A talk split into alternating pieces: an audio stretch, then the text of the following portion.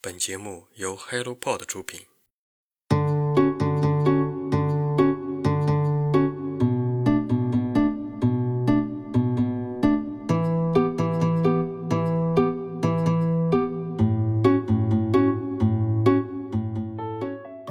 Hello，大家早上好，欢迎来到晨间舒适，我是花花。最近流感频发，大家要保护好自己哦，戴好口罩，勤洗手。昨天我去了一趟新华书店，忙碌了三周，总是想找一个清静的地方待一待。说实话，我已经很久没有去过书店了。看的书基本上都是从网上购买，方便、快捷，and 便宜。一进门就看到了命运，微微一笑。突然找书成了我昨天的乐趣。找什么呢？找我推荐过的书籍。看到了《无人知晓》，书籍贝恩。有花生的《寻常一天》等等，当然也有很多推荐过但没有在书架上看到的，比如我很喜欢的沈宇女士，可能她不太适合大多数的中国读者，又或者怎么说呢？萝卜白菜各有所爱吧。同样的美食都会有人讨厌，有人喜欢。我喜欢吃香菜，不喜欢吃芹菜。我的姐妹不喜欢吃香菜，喜欢吃芹菜。无好无坏，各取所需。今天是一本关于蔬菜的历史故事，如果你感兴趣，就听下去吧。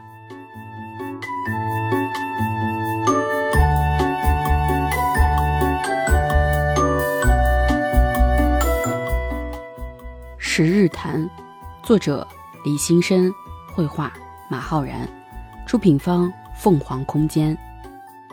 我觉得每个人都应该有一本关于种植的书籍，它不是教你如何认识五谷，而是告诉你关于我们口中的食粮的古往今来。现在大多数人对于种植了解颇少，问小朋友南瓜是从哪里来的呀？小朋友会大声的告诉你超市。但在哪里种植的呢？小朋友面面相觑。这不能怪小朋友，反而应该反思。我们这些教育小朋友的大人，因为从我们自身来说，我们对于种植也了解颇少。作为农业大国，在我们国家主要的作物中，至少有三百多种来自于玉麦。除了主要的粮食作物，明清时期引进了玉米、土豆、番薯外，基本上来自于我国的主要农业区。西汉时期的五菜是指葵干、韭酸、藿咸。蟹苦、葱辛，在《本草纲目》中记载，葵菜是百菜之王。葵菜就是我们常见的冬苋菜，而现在的白菜才是百菜之王。原来我妈每天给我做各种各样的白菜是有原因的，可能是在隐喻，告诉我要成为王。人之所以为人，唯物史观上来看，就是吃出来的。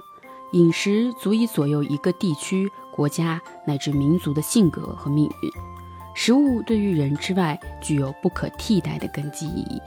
一部人类文明史既是撰写的环境、产业与民俗的食物史，书中正是为形形色色的食物撰写了传记，书写他们的生命全史。在全球史层面，他们去化成功数千年，辗转万里进入世界各地，丰富了我们的饮食图谱。缔造了舌尖上的百味。食物史不仅是学术研究的重要命题，同时也是科学普及的话题。食色性也，大家喜闻乐见的吃吃喝喝的话题，是与国家天下息息相关的命题。它不仅关乎人民生计、口腹之欲，而且与医疗卫生、社会生活紧密勾连。这本书能够让大家在亲切、轻松的氛围里找到与先人的生活情感共鸣，从而很好的打破时间构成的陌生隔膜。从促使人类定居的小麦和水稻，到改变世界菜系的土豆和番茄，再到牵动全球贸易神经的大豆和茶叶，丰富多彩的作物在世界历史的舞台上大放光彩，参与延续了人类的命运。在书中，作者兼顾高校教师、植物学家、文化学者等多重身份，参考了多方资料，严谨而不失风趣地描述了多种食物的发掘史，串联起各种看似不相同的主题，为读者展开了一幅恢宏的历史书卷。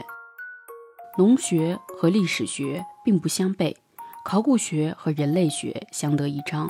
通俗易懂的文学配有丰富的插图，是这本书最大的特色。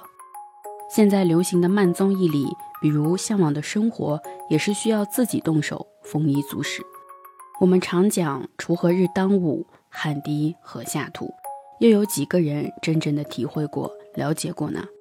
我的爸爸妈妈也种过地，他们说，就是因为知道种地是辛苦的工作，所以才抓住机会脱离土地，选择经商。我也只是在孩童时期的某一年的秋天，去和爷爷。抛过土豆，记忆早就模糊了，但我也只是收获了结果，没有经历从开垦到播种，到浇水，到除草，到等待，到收获，这漫长的一整个春天、夏天和秋天，冬天年草垛。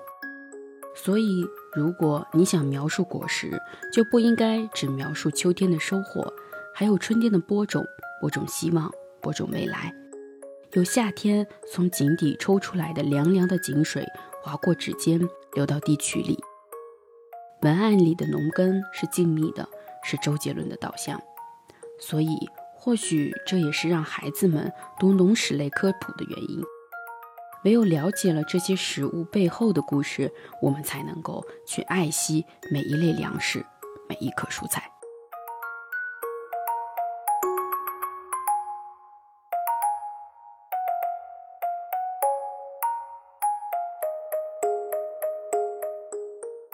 食物离我们很近，却也离我们很远。